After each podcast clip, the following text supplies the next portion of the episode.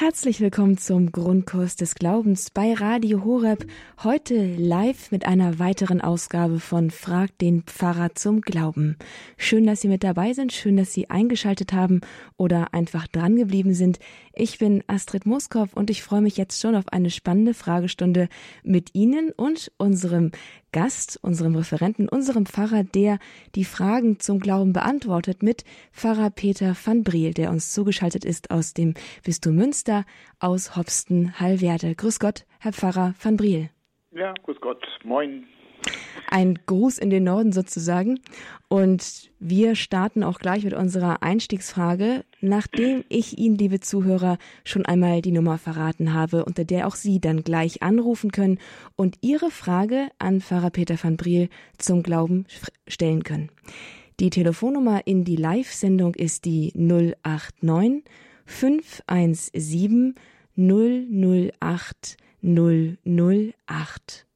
Und einen kurzen Eindruck oder einen kleinen Eindruck, wie das Ganze ablaufen kann, den bekommen Sie jetzt, nämlich bei unserer Einstiegsfrage hier im Grundkurs des Glaubens mit Frag den Pfarrer zum Glauben. Herr Pfarrer, im ausgehenden November beschäftigen wir uns immer noch zum Teil mit den Fragen des Todes oder beziehungsweise des Hinübergehens. Und eine Frage, die auch in der Redaktion vor kurzem erst wieder aufkam, war die nach der Erd- oder Feuerbestattung. Also muss man mit seinem ganzen Körper in einem Sarg in die Erde versenkt werden oder kann man sich auch verbrennen lassen, also eine Urnenbestattung vornehmen lassen? Ja, also es gibt immer noch in den Köpfen äh, der Menschen, dass das nicht in Ordnung ist und dass die Kirche dagegen sei. Und das stimmt auch in dem Sinne, dass es früher mal so war. Gehen wir also ein bisschen zurück äh, in den Jahren, das ist äh, je nach Gegend und auch je nach dem Land unterschiedlich, lange zurück, dass es eigentlich eine Selbstverständlichkeit war, dass man sich ähm, im Sarg als Erdbestattung ähm, bestatten ließ. Das war üblich und äh, es gab einen, keinen vernünftigen Grund, das nicht so zu machen. Und wenn dann jemand sagte, nein, ich möchte aber nicht so beerdigt werden, ich möchte verbrannt werden, war das fast immer ein äh, Glaubenszeugnis gegen den Glauben, gegen den christlichen Glauben. Äh, und deswegen hat in früheren Zeiten die Kirche gesagt, nee, also die, die, weil es keinen anderen vernünftigen Grund gibt, sich verbrennen lassen wollen, die machen ja eine Aussage gegen unseren Glauben und das sollen die Christen nicht tun. Jetzt ist die Frage, wieso ist denn eine Feuerbestattung früher eine Aussage gegen den Glauben gewesen. Und da ist etwas, äh, bei uns hat sich etwas verschoben in der Wahrnehmung und auch in den Begriffen, dass wir das Leben nach dem Tod und Auferstehung gleichsetzen und sagen, ja, es ist ja das Gleiche, ne? Hauptsache man lebt weiter. Wir haben aber eine christliche Hoffnung, die mehr ist als das, was äh, viele anderen Religionen glauben. Also ein Leben nach dem Tod, das glauben fast alle Religionen. Auf die unterschiedliche Art und Weise, manche mit Wiedergeburt, manche mit einem Seelenschlaf, wo man erst am Ende wieder äh, wach wird. Ähm, aber es gibt ein Leben nach dem Tod und dass wir Katholiken auch glauben oder wir Christen. Und äh, dann kommt noch zusätzlich der Tag der Auferstehung. Das ist etwas, das ein bisschen verloren gegangen ist bei uns, dass wir sagen, wir kriegen unseren Leib wieder. Und zwar äh, einen Leib, der äh, sehr viel Ähnlichkeit mit dem jetzigen hat, aber trotzdem ein verklärter, gereinigter, ein wunderbarer Leib ist.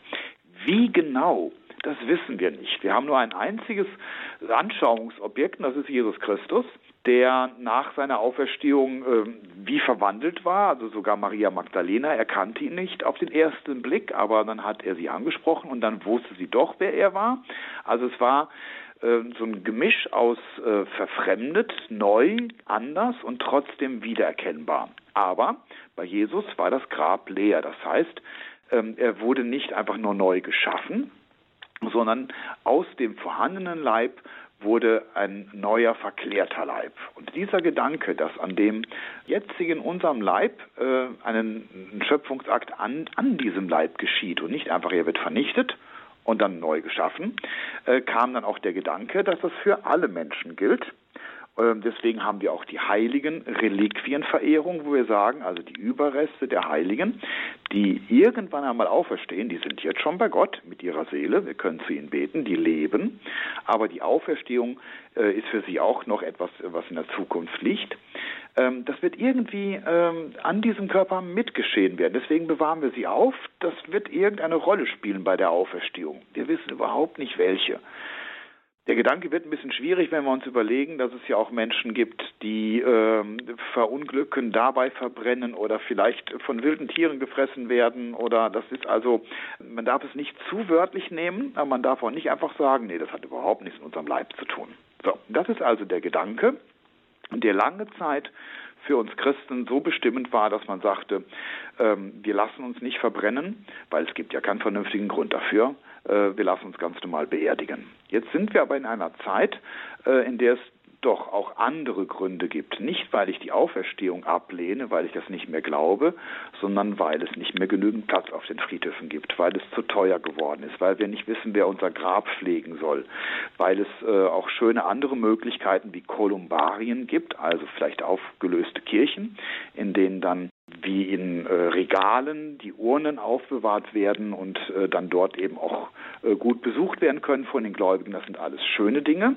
Und da hat dann die Kirche gesagt, gut, also wer das jetzt nur aus diesem praktischen oder vielleicht aus äh, Gründen tut, äh, weil es dann einfacher ist mit der Grabpflege, äh, der soll es auch tun. Wenn es aber jemand tut, um damit ein Zeichen zu setzen, dass er nicht an die Auferstehung glaubt, dann ist es etwas, was für die Christen nicht getan werden sollte. Und das ist jetzt momentan Stand der Dinge.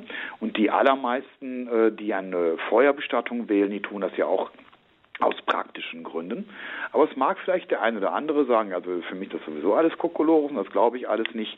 Dann sollte der jeweilige Priester oder Pfarrer dann auch darauf hinweisen und sagen, also dann kann ich Ihnen eigentlich ein christliches Begräbnis wohl nicht geben, denn Sie glauben ja nicht an unsere christliche Hoffnung, die wir haben. Okay, es hängt also alles an der inneren Einstellung, die man dazu hat in, dieser, in unserer Zeit heute. In diesem Fall ja. Früher nicht, ne? mhm. weil da gab es keinen vernünftigen Grund. Aber jetzt ähm, Gibt es ist genügend es wirklich gute. eine Frage, warum macht er das? Und wenn er das aus äh, praktischen Gründen tut, dann ist es auch in Ordnung. Dann kann man auch eine Feuerbestattung christlich vertreten. Haben Sie ganz herzlichen Dank für diese umfassende und sehr fundierte Antwort. Das hat weitergeholfen, bestimmt sehr vielen, denn die Frage kommt öfter auf, jedes Jahr aufs Neue und auch unter dem Jahr, nicht nur im November. Danke, Herr Pfarrer van Briel. Und damit ist das Forum freigegeben, das Plenum freigegeben für Sie, liebe Zuhörerinnen und Zuhörer, die Sie jetzt in Ihren Wohnzimmern, Autos oder irgendwo anders sitzen und eine Frage zum Glauben haben. Hier in dieser Stunde bei Radio Horeb im Grundkurs des Glaubens haben Sie die Gelegenheit, sich Ihre Frage beantworten zu lassen. Nicht einfach nur, also eine Frage gestellt und dann irgendeine Antwort bekommen, sondern hier geht es auch ums Gespräch. Sie können nachfragen, Sie können die Frage ganz persönlich formulieren und Herr Pfarrer van Briel wird Ihnen diese Frage dann auch in einem persönlichen, in einer persönlichen Ansprache natürlich auch hier beantworten. Es ist eine sich selten bietende Gelegenheit, mit jemandem einfach dann auch in diesem, dieser Weise ins Gespräch kommen zu können. Und deswegen die unbedingte Ermutigung an Sie jetzt hier anzurufen bei Radio Horeb im Grundkurs des Glaubens unter der 089 517 008 008. Ich versichere Ihnen, alle Ihre Fragen sind hier herzlich willkommen und ich bin schon sehr neugierig, mit welchen Fragen Sie uns heute hier aufwarten. Als erster hat sich jetzt Herr Albert Wolf aus München gemeldet. Grüß Gott, Herr Wolf. Hallo, grüß Gott zusammen. Grüß, hallo, wie ist Ihre Frage? Ja, ich habe eine Frage zum synodalen Weg, jetzt insbesondere äh, nach diesem Adlimina-Besuch der Bischöfe in Rom wo es ja ein ganz klares Stoppschild aus dem Vatikan gegeben hat bezüglich des synodalen Weges, wie er in Deutschland äh, bestritten wird. Wo bleibt der Aufstand der anständigen Pfarrer, die ja. dagegen aufstehen, dass die dagegen aufstehen, dass ähm, geplant wird, dass äh, weiter gleichgeschlechtliche Paare gesegnet werden, das Frauenpriestertum, eine Frage, die ja eigentlich schon spätestens oder endgültig mit dem äh, Papst Johannes Paul II. endgültig entschieden wurde. Ähm, diese ZDK-Vorsitzende, die ähm, ja sich dazu auch hingerissen hat, hinreißen ließ, flächendeckende Abtreibungsmöglichkeiten zu postulieren, ja, diese Frau oder Person, will ich jetzt mal sagen, die für mich äh, nichts in der katholischen Kirche mehr zu suchen hat. Ähm, wieso, wieso gibt es keine Stellungnahme, ähm, dass jetzt das synodale Weg im Prinzip beerdigt werden kann? Und Mhm. Ähm, ja, die, also äh, erstmal gibt es Stellungnahmen. Es gibt äh, durchaus Bewegungen, Regungen, die sich dagegen richten in den verschiedenen Medien. Vielleicht kann ich jetzt mal ein bisschen, äh, es gibt ja nicht so viel konkurrierende Medien, also die Tagespost zum Beispiel bezieht dagegen Stellung. Es gibt äh, Neue Anfang online eine Bewegung, äh, die äh, sich da auch theologisch mit auseinandersetzt. Aber das Problem ist tatsächlich, ähm, einen flächendeckenden Aufstand oder Aufschrei gibt es nicht, was vermutlich auch äh, der Grund dafür ist, dass es überhaupt so weit kommt, dass die Bischöfe sagen, also bei uns scheinen alle dieser Meinung zu sein. Die Vertreter der Laien sagen, scheinbar ist das bei uns in allen Gemeinden ebenfalls das gleiche Thema und deswegen setzen wir uns scheinbar für äh, eine einheitliche äh, Meinung, die das deutsche Kirchenvolk hat, ein. Und äh, da ist es schon wichtig, dass dann diejenigen, die sagen, aber das ist aber gar nicht meine Meinung und ich habe eine andere, ich habe eine andere Glaubensüberzeugung und so wie ich den Glauben verstehe, äh, muss das alles gar nicht sein. Die müssen vielleicht lauter, deutlicher werden. Ich bin jetzt nicht unbedingt ein Freund von äh, Demo-Aktionen, dass die also laut im Sinne von schrill werden, aber dass die schon deutlich auch den Pfarrern vor Ort äh, machen, deutlich machen, also in meinem Namen reden die nicht. Äh, vielleicht sind wir da noch etwas zu zögerlich oder zu, äh, zu ruhig, dass wir sagen, ähm, wir müssen für unseren Glauben eintreten, nicht nur nach außen, was wir schon manchmal nicht mehr tun, sondern auch innerhalb der Kirche, dass wir sagen, und das ist meine Überzeugung und dazu stehe ich und deswegen brauchen Sie diesen synodalen Weg gar nicht gehen. Wenn es davon mehr gäbe und ein bisschen wahrnehmbar, das wäre durchaus hilfreich. Und was wären denn so mögliche Wege, wo man seine Meinung kundtun kann, ohne in ein aggressives Lagerkampfverhalten zu verfallen? Also ich fange jetzt mal wieder auf der unteren Ebene an, eines Pfarrers, eines Priesters vor Ort, der vielleicht, ähm, ich will es nicht hoffen, aber in seiner Predigt äh, für die synodalen Themen äh, eintritt und dass dann eben Gläubige friedlich und in aller Freundlichkeit ihm anschließend sagen, also ich sehe das nicht so und äh, meinetwegen brauchen Sie das nicht so zu betonen, weil Sie kommen mir gar nicht entgegen damit. Das glauben ja viele Pfarrer, dass sie das predigen müssen, dass sie das denken müssen, dass es von ihnen erwartet wird und dass dann gesagt wird, dann lasst uns doch mal darüber reden und dann erzähle ich Ihnen, dass ich das ganz anders sehe und warum. Und wenn das eben nicht nur einer in der Pfarrei ist, sondern vielleicht 10 oder 20. Und wenn es nicht nur in einer Pfarrei, sondern in 10 oder 20 oder 100 Pfarreien geschieht, ähm, dann werden diese Pfarrer unter Umständen auch dem Bischof erzählen, dass sie äh, durch den synodalen Weg mehr Schwierigkeiten als Erleichterung haben. Aber wahrscheinlich ist es nicht so, sondern eher umgekehrt. Und dadurch kriegt natürlich der synodale Weg im Moment immer noch mehr Schwung. Es wäre wichtig, dass wir das tun. Herr Wolf, hilft Ihnen das weiter? Ist das für Sie eine Antwort, mit der Sie so dann auch ja, le leben können. Herr Wolf? Ist schon nicht mehr da. Offensichtlich. Gut. Auf jeden Fall danke für diese Frage. Beschäftigt offenbar eine ganze Menge Leute.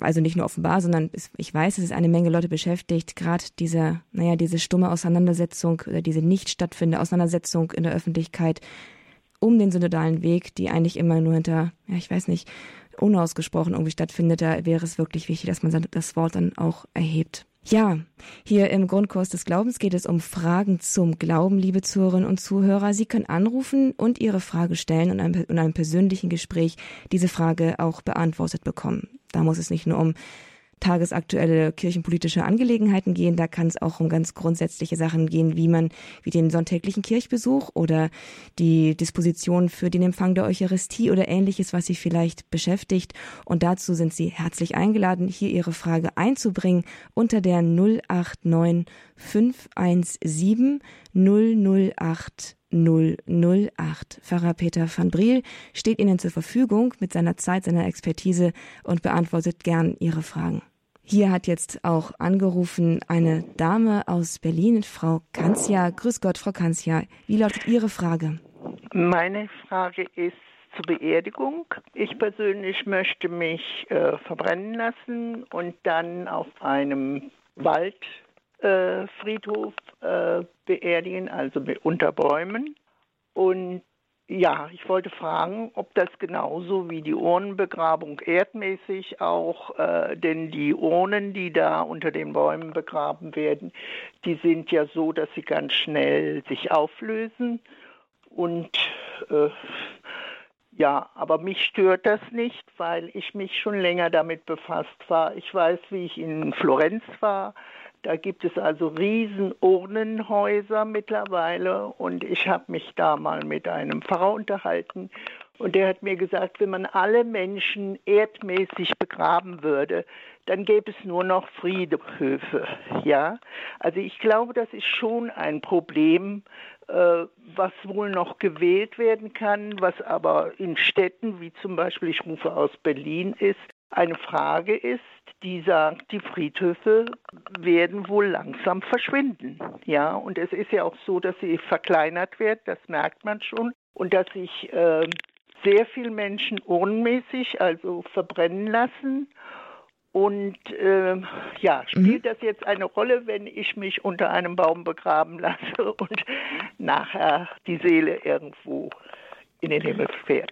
Ja, also die, die Seele fährt äh, nicht erst nachher, ne, sondern der Tod ist Trennung von Leib und Seele und in dem Augenblick ist die Seele dann vom Leib äh, nicht befreit, sondern äh, entbunden, was erstmal für uns ein Unglück ist. Gut, aber das nur so nebenbei. Ähm, man müsste noch ein bisschen unterscheiden. Es gibt äh, auch den Brauch, dass die Asche an einem Baum verstreut wird und mit dem Gedanken verbunden, dass dann die Asche äh, in den Baum hineingenommen wird und dann der Verstorbene irgendwie im Baum weiterlebt. Und das würde ich mal sagen, ist Esoterik und unchristlich. Äh, das ist nicht unsere Hoffnung, dass wir zurück in die Natur gegeben werden und in der Natur irgendwie aufgehen. Aber wovon Sie sprechen, ist ja ein sogenannter Friedwald, dass dort die Urnen anstatt auf dem Friedhof im Wald äh, richtig beigesetzt werden. Äh, alle Urnen, auch die auf dem Friedhof, sind kompostierbares Material. Das heißt, sie lösen sich alle auf, nicht nur die im Friedwald. Und wir haben dann sozusagen einen Friedhof mit Bäumen, wo dann an dem Baum meistens dann äh, eine kleine Plakette oder sonst irgendwas angebracht wird, äh, dann zu sagen, hier ist der und der beerdigt. Das ist auch wichtig, bitte nicht anonym. Wir sollen schon Orte haben, wo wir auch der Verstorbenen gedenken können. Und dann ist dagegen nichts einzuwenden. Wenn das nicht so der Gedanke ist, ich gehe jetzt in den Baum auf oder ich gehe in den Kreislauf der Natur zurück, weil das wäre doch äh, eine Naturmystik, die äh, nicht mehr christlich ist und äh, manchmal auch schon ein bisschen verrückt ist, dass man so im Baum weiterlebt, obwohl man doch eigentlich ein Mensch ist. Ja, aber äh, rein jetzt wissenschaftlich und so weiter gesehen, also wie ich mich, äh, ist es doch so, dass der Mensch vergänglich ist und auch wenn er in die Erde versenkt wird, ist er vergänglich mit seiner Gestalt. Also es bleibt ja meistens gar nichts übrig. Und was ich bei meinen Eltern erlebt habe, da hat der Friedhof, wir waren nicht da, der Friedhof ist hingegangen und hat das Grab meiner Eltern aufgelöst, hat den ganz teuren Stein, den mein Vater noch beim Tode meiner Mutter besorgt hat, äh, äh, verkauft. Der war nicht mehr auffindbar und so weiter. Mhm. Und das hat mich doch sehr erschreckt, ja. Ja, aber da könnte ich vielleicht noch den, ähm, den zweiten Gedanken, den ich so im Hinterkopf noch hatte. Ähm, es gibt ja auch noch eine Alternative dazu. Sie haben schon recht, vor allem wenn wir äh, alle Erdbestattungen äh, vornehmen und dann äh, nicht nach 20, 25, 30 Jahren wird ein Grab ja normalerweise aufgelöst, die sogenannte Ruhezeit. Ähm, wenn wir das äh, wie im Islam äh, auf äh, Unendlichkeit ausdehnen, dann äh, wird es irgendwann äh, nicht mehr möglich sein, Menschen zu beerdigen. Aber es gab ja früher äh, durchaus, vor allem in südlichen Bereichen, gar nicht wirklich eine Erdbestattung, sondern im Boden war ein Raum, der war trocken, sodass dann der Körper auch relativ schnell zerfiel und die Knochen übrig blieben und die kamen dann ins sogenannte Beinhaus gibt es auch in Bayern noch häufiger, dass am Rande des Friedhofs noch ein Beinhaus ist, in einem kleinen Kästchen und dort wurden dann die Knochen aufbewahrt, sodass dann doch noch etwas gab, was übrig blieb, aber die Verwesung sogar schneller voranging, weil es eben trocken und warm war und dann der Körper auch zerfiel. Ich erinnere, vielleicht ist jemand schon mal in Rom gewesen, in der Via Veneto bei den Kapuzinern. Äh, die haben auch nur fünf Gräber gehabt und wenn der sechste Bruder gestorben ist, wurde der erste wieder rausgenommen, die Knochen schön aufgespart, äh, gestapelt im Keller und dann nachher sogar von einem Novizen als Muster gelegt, kann man heute besichtigen. Also das ist auch eine Alternative, ähm, dass man sagt, ähm, es gibt schon etwas, was übrig bleibt. Aber Sie haben natürlich recht, bei unserer üblichen Erdbestattung bleibt nichts übrig. Da ist nachher alles verwest und deswegen, deswegen gibt es eigentlich keinen großen Unterschied mehr zwischen einem Friedwald, einer Bestattung, einer Feuerbestattung, einer Erdbestattung, wenn man das unter diesem Gesichtspunkt betrachtet. Sehr interessant und einen ganz herzlichen Dank nach Berlin an Frau Kanzia für diese persönliche Frage. Haben Sie uns sehr mit bereichert. Haben Sie ganz herzlichen Dank. Liebe Zuhörer, Sie sind hier im Grundkurs des Glaubens bei Radio Horeb am Freitagnachmittag in der Live-Sendung. Und wenn Sie eine Frage zum Glauben haben, dann können Sie die hier stellen. Denn Nomen ist Omen. Fragt den Pfarrer zum Glauben heißt die Sendung und Sie sind herzlich willkommen mit Ihrer Frage zum Glauben. Pfarrer Peter van Briel beantwortet hier Fragen zum Glauben und eben unter anderem möglicherweise auch Ihre. Rufen Sie deshalb gerne an unter der 089 517 008 008. Ihre Frage ist ganz herzlich willkommen und bereichert nicht nur Sie, sondern auch ganz viele andere, die vielleicht nicht durchkommen, keine Zeit zum Anrufen haben oder sich nicht trauen, jetzt hier zum Hörer zu greifen. 089 517 008 008. Diese Nummer hat auch eine Hörerin gewählt, die gerne anonym bleiben möchte. Grüß Gott, hallo. Grüß Gott. Grüß Gott. Hallo. Ich habe eine große Familie. Acht Enkel, drei Kinder.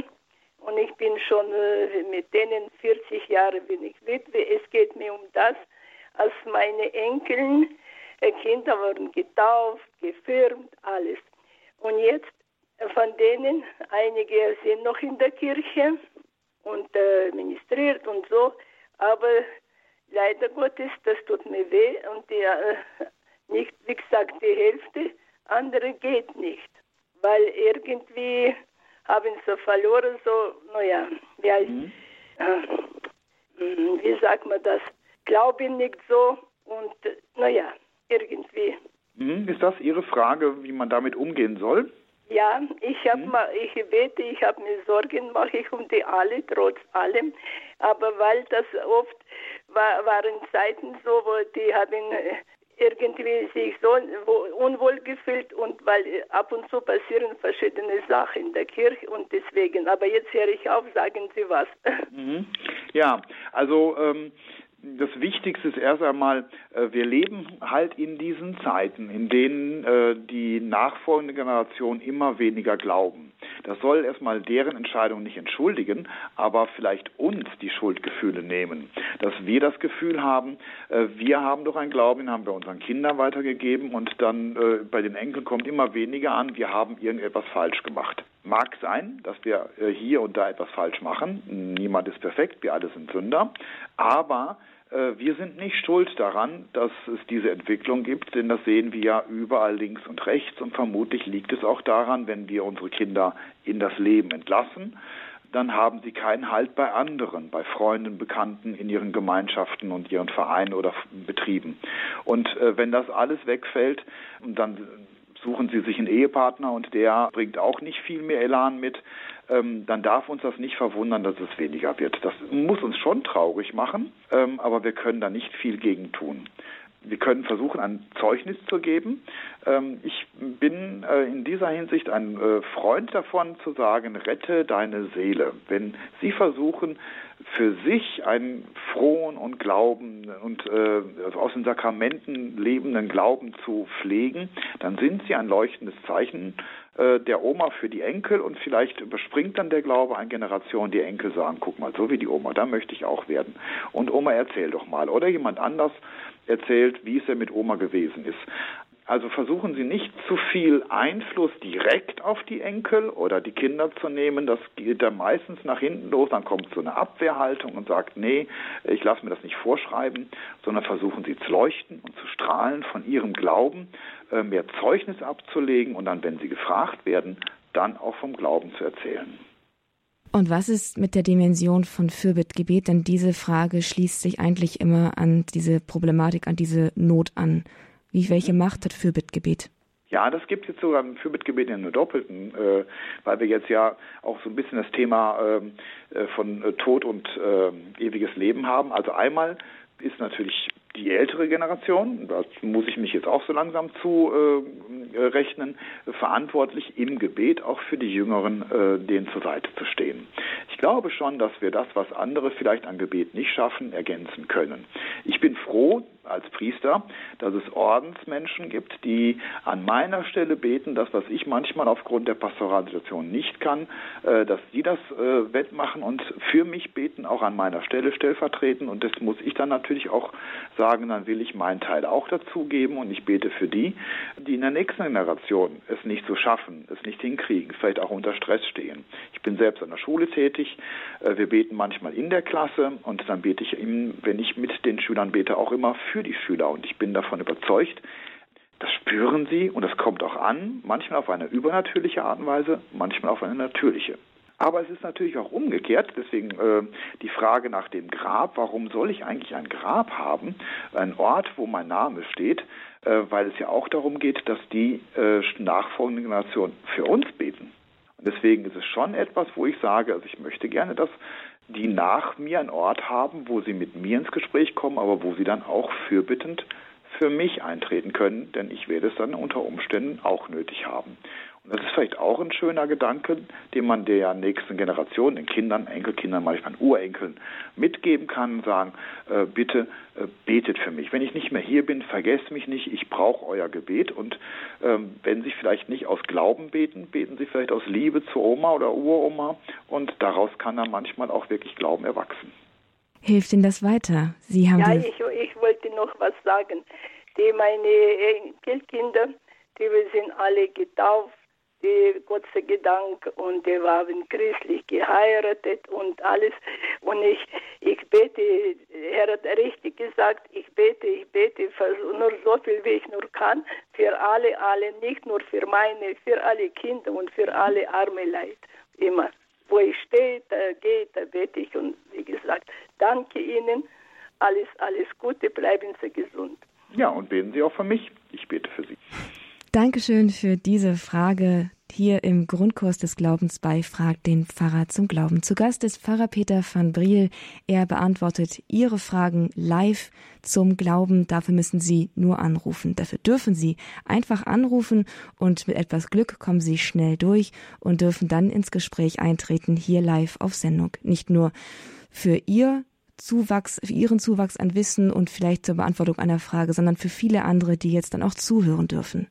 Die Telefonnummer in die Sendung hier bei Radio Horeb ist die 089 517 008 008. Nur Mut, jetzt zum Telefonhörer gegriffen, nutzen Sie die Chance und stellen Sie Ihre Frage zum Glauben hier bei Frag den Pfarrer zum Glauben bei Radio Horeb. Herzliche Einladung. Diese Einladung angenommen hat Herr Christian Dieter aus Konstanz. Hallo, Herr Dieter. Ja, hallo. Hallo. Wie ist Ihre Frage? Ja, ich habe eigentlich eine kurze Frage. Ähm, wenn man das Rosenkranz betet, ja, dann kommt ja immer, gegrüßet seist du Maria, voll der Gnade, der Herr ist mit dir. Du bist gebenedeit unter den Frauen und gebenedeit ist die Frucht deines Leibes. Und ich bete seit zwei oder drei Jahren Du bist benedeit unter den Frauen und benedeit ist die Frucht deines Leibes, Jesus. Gibt es dagegen was einzuwenden? Wenn ich das richtig verstanden habe, geht es um dieses G, benedeit. Genau, Genau. Das, das ist eigentlich belanglos.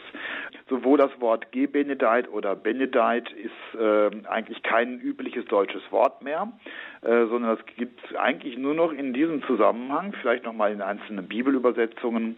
Und wie ich es jetzt übersetze und äh, wie ich es jetzt ausspreche, das macht jetzt keinen Unterschied. Vielleicht für die Zuhörer kurz eben, das kommt von Benedizere, gut sagen, damit ist aber im Grunde gesegnet, ähm, wobei im Zusammenhang äh, von äh, äh, in diesem äh, bei Maria und bei Jesus geht es nicht nur, dass ihr, seid gesegnet, sondern ihr seid auserwählt. Gut. Aber das können Sie beten, wie Sie möchten. Also daran hängt jetzt kein Inhalt mehr.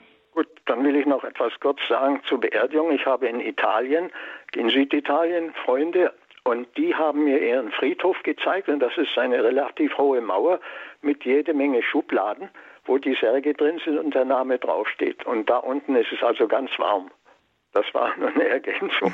ja, also das kenne ich auch aus den südlicheren äh, Bereichen. Manchmal ist es eben dann wirklich ein hohler, leerer Raum, ausgekleidet mit Beton oder mit Stein oder eben auch diese Fächer, nicht in der Erde, sondern an der Luft, so dass der Körper äh, trocken zerfällt. Wenn es warm und trockene Luft ist, dann ist jemand dann doch relativ schnell äh, verwest und es bleiben die Knochen übrig, so dass das Grab dann auch schnell wieder freigegeben werden könnte. Und das war eben der Gedanke, äh, dass es auch eine Alternative zur Urnenbeisetzung gibt. So viel dazu. Und offensichtlich ist diese Thematik des Todes, des Sterbens und der Beerdigung eine gut gewählte Thematik gewesen, denn viele, die jetzt hier anrufen, scheinen sich damit zu beschäftigen. Haben Sie ganz herzlichen Dank für Ihre, für Ihren Beitrag hier, Herr Dieter aus Konstanz. Und wir fahren fort mit unserer nächsten Anruferin. Und die meldet sich aus dem Bistum Passau. Es ist Frau Antes. Hallo, Frau Antes. Ja, grüß Gott. Grüß Gott. Also ich habe eine Frage und zwar also nicht in Beerdigung, sondern eine Frage in Bezug auf Heilige Kommunion und zwar folgendes. Mein Mann haben also in den 90er Jahren kirchlich geheiratet, mein Mann war evangelisch und wir haben damals versprechen müssen, also auf alle Fälle, weil dass meine Kinder also so Gott will, katholisch erzogen werden. Natürlich haben wir das gemacht. Mein Mann auf alle Fälle ist immer ganz, also gelegentlich ist er zur evangelischen Kirche gegangen, ist er nicht weit weg von uns, über Ostern oder so, aber er hat wirklich sein Versprechen eingehalten hat die Kinder zum katholischen Glauben erzogen. Und ja, auf alle Fälle ist so, jetzt wollte ich sagen, weil mein Mann hat so oft verzichtet auf die Kommunion, Abendmahl, sagen wir so, bei den evangelischen Christen. Es ist so, darf ich, wenn ich zur Heiligen Kommunion gehe, darf ich die Kommunion meinem Mann, der ist ja also vor Jahren schon verstorben, als, als Gutmachung ihm die heilige Kommunion wiedergeben. Und wie soll ich das am besten machen, dass ich dann irgendwie, dass ich weiß, irgendwie, es ist ihm zugekommen, er hat irgendwie, äh, dass er wieder alles gut, dass aller Falle, was er das gemacht hat, dass er das wieder zurückbekommt durch meine Gegenwart, weil ich hier noch hier wirken darf. Mhm. Also Sie meinen, weil er ist ja verstorben, in einem geistlichen, fürbittenden Sinne ihm zuwenden. So meinen Sie das? Ja, ich vielleicht erstmal noch einen Schritt zurück, ähm, dass die Evangelischen ähm, das Abendmahl anders äh, einschätzen als wir, ist nicht nur die Frage, was die Gegenwart angeht. Hier zum Beispiel bei mir im Nachbau eine evangelische Kirche, die gehören zu den ähm, Reformierten. Die haben nur zweimal im Jahr Abendmahl, einmal am Karfreitag und einmal auf Buß- und Betag. Das heißt, es gibt gar nicht so diese große Sehnsucht, die wir haben. Wenn die auf das Abendmahl verzichten, äh, ist es ja nur ein Verzicht auf ein Zeichen. Äh, während für uns Katholiken das äh, ein sich Verzicht auf eine sakramentale Begegnung mit dem Herrn wäre. Also Sie müssen jetzt nicht unbedingt so ein schlechtes Gewissen haben, dass Ihr Mann ein Leben lang auf äh, eine ähnlich große Sache verzichtet hat für ihn, wie es für uns eine ist. Aber es ist natürlich schon schön, dass er das getan hat und dass er sich an das Versprechen gehalten hat, dass es heute übrigens nicht mehr in dieser strengen Weise gibt, sondern heute heißt es nur noch, man möge sich so weit möglich nach Kräften darum bemühen, dass die Kinder katholisch sind. Ähm, aber wenn Sie jetzt sagen, jetzt möchte ich meinem Mann etwas äh, zurückgeben dafür, ist das eine schöne und eine feine Sache. Äh, das geht, weil ähm, wir ja davon ausgehen, dass äh, sobald unsere irdische Zeit hier vorbei ist, äh, derjenige vor dem Herrn steht und es jetzt nur noch darum geht, dass er sich mit diesem Herrn auch anfreundet, so wie er ist, auch wenn er vielleicht ein Leben lang geglaubt hat, dass er anders ist und anders äh, agiert und dass er sagt, ich möchte diesen Herrn so nehmen, wie er ist. Und deswegen ist es durchaus schön, wenn Sie sagen, ich begegne Christus in der Kommunion, er kommt zu mir und ich opfere ihn auf. Das gibt ja von der Faustina auch dieses Gebet beim Her Herzlichkeitsrosenkranz, ich opfere auf und schenke die Früchte dieser Begegnung mit äh, Jesus jetzt fürbittweise meinem Mann. Das ist durchaus möglich. Brauchen Sie keine spezielle Formulierung wählen, sondern wo Sie einfach sagen, Herr, alles das, was du jetzt mir schenken würdest in dieser Begegnung, in der Kommunion, äh, lass bitte auch meinem Mann zukommen. Das ist eine feine ja, Sache. Und noch ganz kurz, es ist nur so, es ist halt eine Seelenspeise auf unserer Pilgerreise. Auf alle mhm. Fälle äh, meine unsterbliche Seele. Also äh, wie gesagt, ich möchte doch auch noch in Verbindung bleiben mit Jesus. Also wie gesagt, äh, dass du alles ihm recht gibst. Entschuldigung. Auf alle Fälle, es ist ja doch eine, eine Pilgerreise, die mhm. Seelenspeise. Also ich möchte ja auch auf alle Fälle zum lieben Gott, zu alle meine lieben verstorbenen Angehörigen Mhm. Also dass halt keiner kurz kommt irgendwie. Ja, ähm, also die äh, Entscheidungsphase ist mit unserem Tod zu Ende. Ähm, also äh, wer sich dann äh, auch nur ein kleines bisschen für Gott entschieden hat, der ist sicher im Himmel. Also die Entscheidungsphase ist nur hier auf Erden, aber die Pilgerreise, die geht unter Umständen auch nach diesem Leben noch weiter, weil wenn er sich für Gott entschieden hat, oder wir auch persönlich, auch für mich, äh, habe ich vielleicht doch noch einen Weg vor mir, dass ich wirklich ganz bei ihm sein kann. Und deswegen ist die Seelenspeise für die Pilgerreise auch ihres Mannes immer noch äh, eine gute Sache, wenn Sie sie ihm zuwenden. Und äh, das ist auch ganz wichtig, wenn Sie jemandem anderen etwas zuwenden, dann werden Sie selbst immer auch mit beschenkt. Es ist nie so, dass Sie sagen, ich opfere das jetzt auf und selbst bin ich nachher derjenige, der leer ausgeht. Wer schenkt, ist immer auch selbst beschenkt. Ja, also ein ewiges Vergelt's für die gute, gute Aussage. Mir geht's vollkommen gut. Dankeschön. Das freut mich. Bitte. Frau Antes, haben Sie herzlichen Dank für die Frage. Danke auch für die Antwort. Hier im Grundkurs des Glaubens bei Radio Horeb geht es um Ihre Fragen, liebe Zuhörerinnen und Zuhörer, liebe Anruferinnen und Anrufer natürlich eigentlich nur. Denn Sie müssen anrufen, um Ihre Frage hier stellen zu können. Und dann können Sie live ins Gespräch kommen mit Pfarrer Peter van Briel, der hier Ihre Frage zum Glauben beantwortet. Rufen Sie an unter der 089 517 008 008. Was heißt Frage zum Glauben? Das sind Fragen rund um das kirchliche Leben, um die Vollzüge der Glaubenspraxis, um vielleicht bestimmte re kirchliche Regelungen, die uns begegnen oder Sachen, die uns unverständlich bleiben im Vollzug unseres Gemeindelebens. All das können Sie hier, da können Sie sich erkundigen, eine versichernde, eine richtigstellende Antwort bekommen von Pfarrer Peter van Briel, Rufen Sie gerne an und werden Sie Ihre Zweifel und Ihre Unsicherheiten los unter der 089 517 008 008. Und dies hat jetzt auch Frau Müller getan, Frau Froni Müller. Grüß Gott, Frau Müller. Ja, grüß Gott, äh, liebe Frau Astrid, Mo weiß ich im Moment nur. Ja, und äh, Herr Pfarrer van Briel, ich wollte nur ganz kurz auf was aufmerksam machen. Unsere Friedhöfe sind geweihte Stätten und die Friedheld, äh, Friedwälder doch gar nicht geweihte Stätten. Und ich finde es einfach so wichtig und ich finde es auch so schön, überall, gerade in den Alpen ist das so besonders schön, das sind die Friedhöfe so um die Kirche und dann sieht man, äh, geht man da kann dort beten und ist ganz glücklich, da auch zusammen zu sein mit äh, den Verstorbenen, sagen wir mal so. Ne? Mhm. Zusammen zu sein ist ja jetzt ein bisschen anders gemeint von mir. Und ich würde sagen, ich war neulich mal auf so einer Bestattung, also auf so einem, in so einem Friedwald und ehrlich gesagt, das hat mir überhaupt nicht entsprochen. Es kam mir alles so ein bisschen esoterisch und komisch vor. Ich, also ich bin dabei. Unser Pfarrer sagt auch immer, der Friedhof ist die geweihte Stätte und da soll der äh, Tote dann begraben werden. Ja, also ich kann Ihnen erstmal grundsätzlich zustimmen.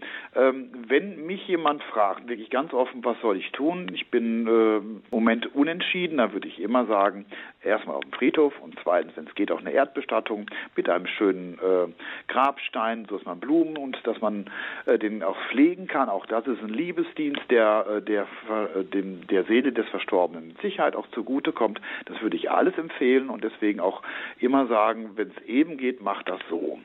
Ähm, aber die Frage ist natürlich, was ist, wenn es jetzt ein Verstorbener oder wenn es für mich selber praktische Gründe gibt, dass es nicht der Fall ist. Das geht auch schöner ist es wirklich mit der Erdbestattung, aber eine Urnen- oder Feuerbestattung äh, ist nicht mehr unchristlich, wenn es, wie vorhin äh, gesagt, nicht aus einer Bewegung gegen den Glauben ist.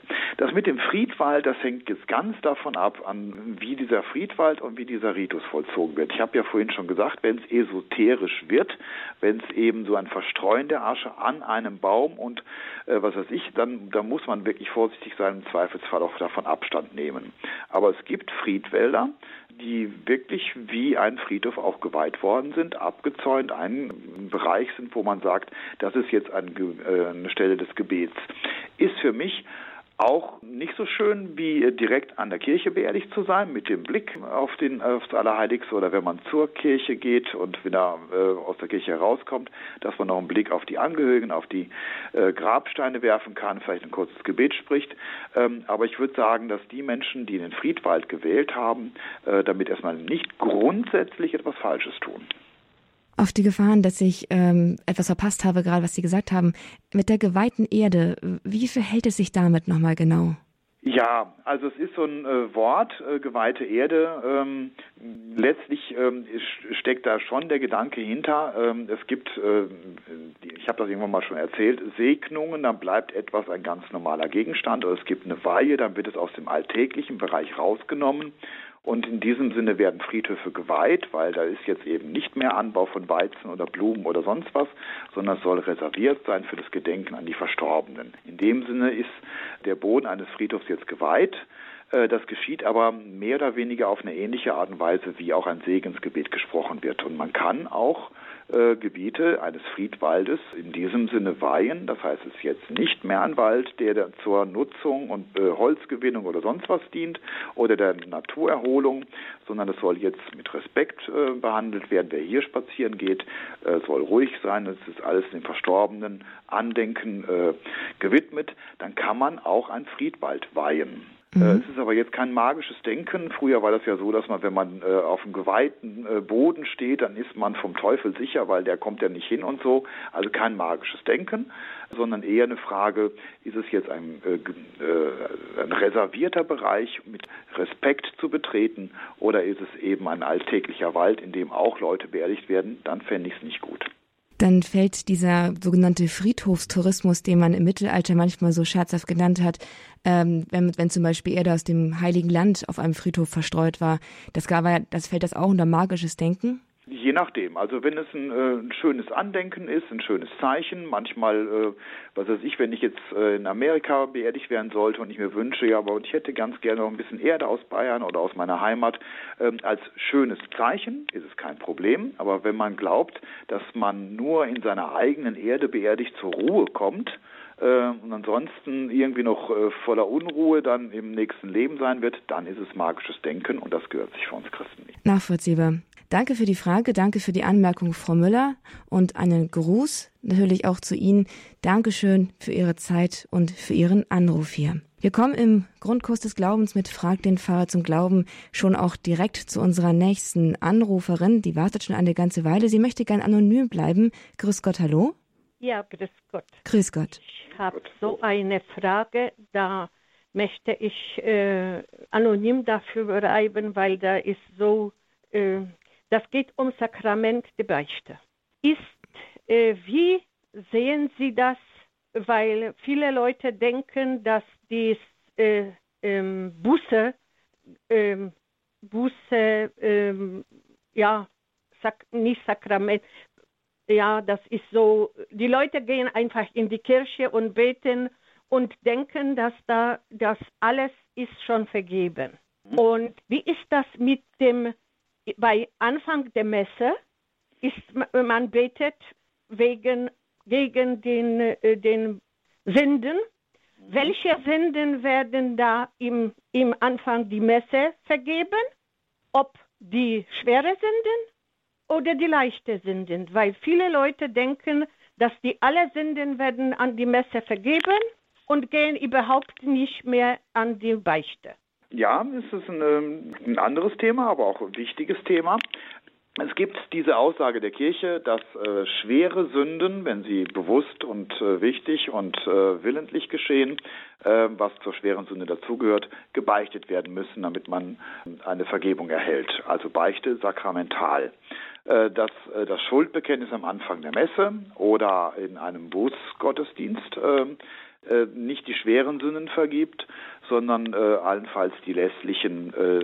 Aber selbst wenn man das regelmäßig tut, gibt es immer noch das Kirchengebot, dass man sagt, aber einmal im Jahr sollte man beichten gehen. Aber ich glaube, äh, wir müssen vielleicht einen äh, Winkel ein bisschen ändern und nicht darum fragen, was vergibt Gott und wann vergibt er die schweren und wann vergibt er die leichten Sünden, sondern letztlich, Sie haben das kurz erwähnt, es gibt Leute, die sagen, Gott hat schon alles vergeben.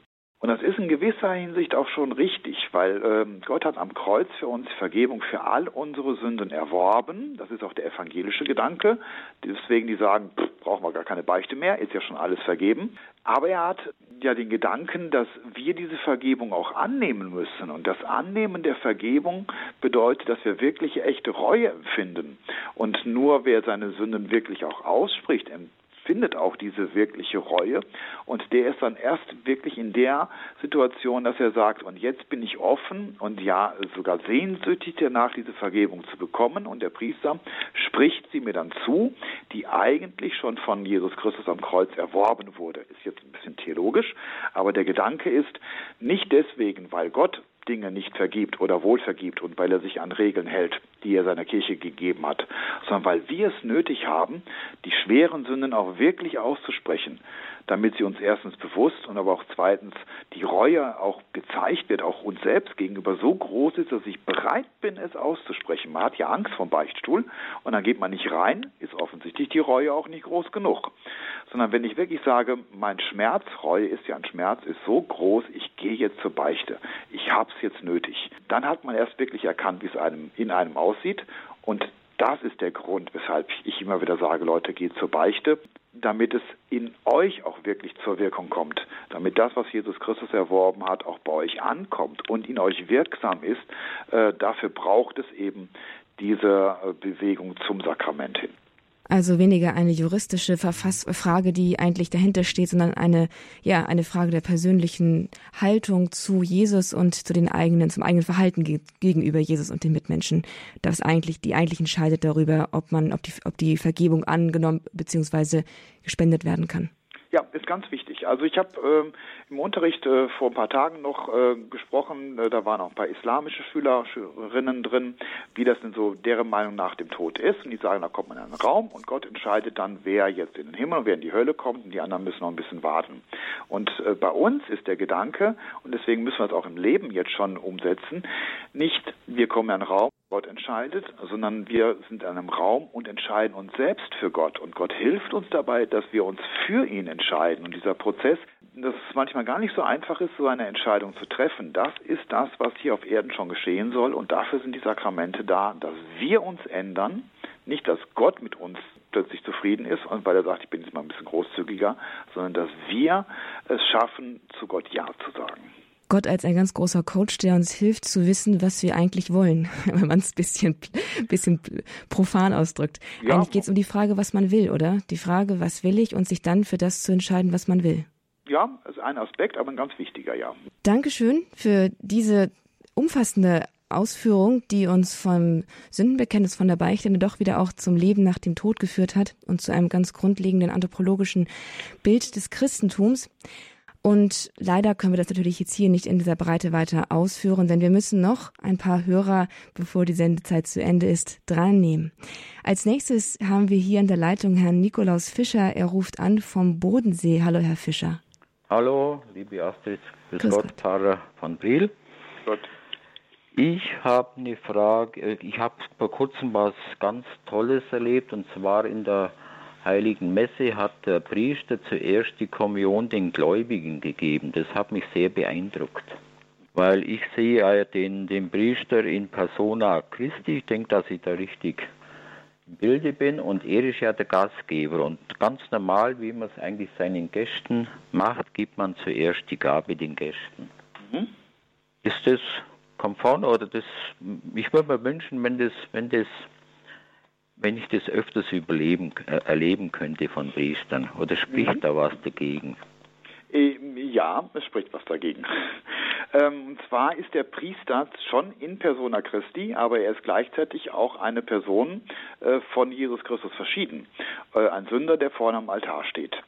Ähm, und damit er den Christus, den er repräsentiert, auch innerlich mit ihm eins wird, sollte der Priester erstmal selbst kommunizieren nicht weil er Gastgeber, sondern Christus Gastgeber, damit er aber mit Christus auch wirklich ganz eins wird, sollte die Priesterkommunion am Anfang stehen. Ich sage manchmal, ich kann erst austeilen, was ich selbst empfangen habe, ich kann auch erst anderen schenken, was ich selbst angenommen habe.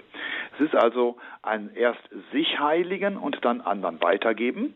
Ähm, ich habe das auch schon mal verglichen. Äh, ich weiß nicht, ob Sie schon mal im Flugzeug geflogen sind und dann äh, wird ja erklärt, was man äh, wie tun sollte. Und wenn dann der Sauerstoff wegfällt, dann sollte man äh, nicht seinem Kind, das man doch so sehr liebt, als erstes äh, die Maske aufsetzen, weil dann kommt man vielleicht nicht mehr zu und kann das Kind gar nicht mehr rechnen, sondern schon erst sich selbst und dann kann man auch den anderen helfen, denn äh, wenn man sich selbst nicht hilft, dann ist man unter Umständen auch nicht mehr in der Lage, für andere da zu sein. Es ist kein Egoismus, sondern es ist eine Reihenfolge. Erst muss ich in der Lage sein und dann kann ich mich für andere einsetzen. Ich würde also, ähm, ich kann Ihre Freude verstehen. Es ist eine Art Demutshaltung, aber äh, in diesem Fall würde ich sagen, nicht angebracht. Ja, also auf mich wirkt es schon befremdlich, wenn speziell wenn mehrere Zelebranten da am Altar sind. Also auf mich wirkt es sehr befremdlich und, und distanzierend praktisch.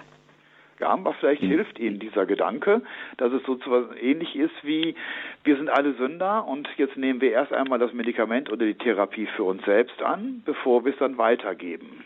Äh, dass man das unter diesem Aspekt sieht und nicht, da ist eine Gabe, die ich mir als erstes selbst nehme, wie beim kalten Buffet und äh, ich möchte auf jeden Fall der Erste sein, sondern es ist wirklich etwas, wo man sagt, ich habe es nötig und deswegen nehme ich zuerst äh, das, was mir gut tut, an, damit ich es dann anschließend auch anderen weitergeben kann.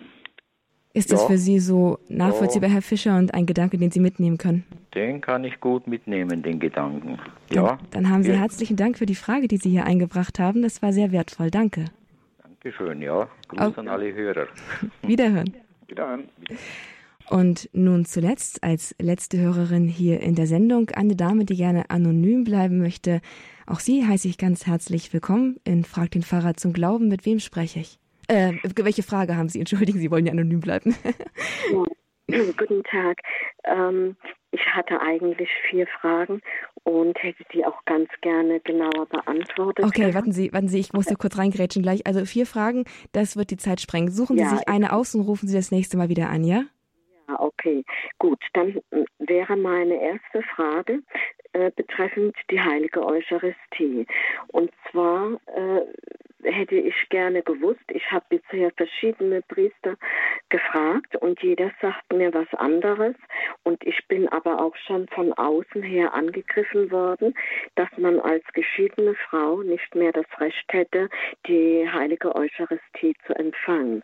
Ich selbst ähm, lebe allein und ähm, empfange nach wie vor äh, die heilige Eucharistie, weil ich der Meinung bin, dass ich A, vor Gott verheiratet bleibe, solange ich lebe und solange mein geschiedener Mann lebt und ich mir erlaube, das Recht mir nehme, Gott zu empfangen.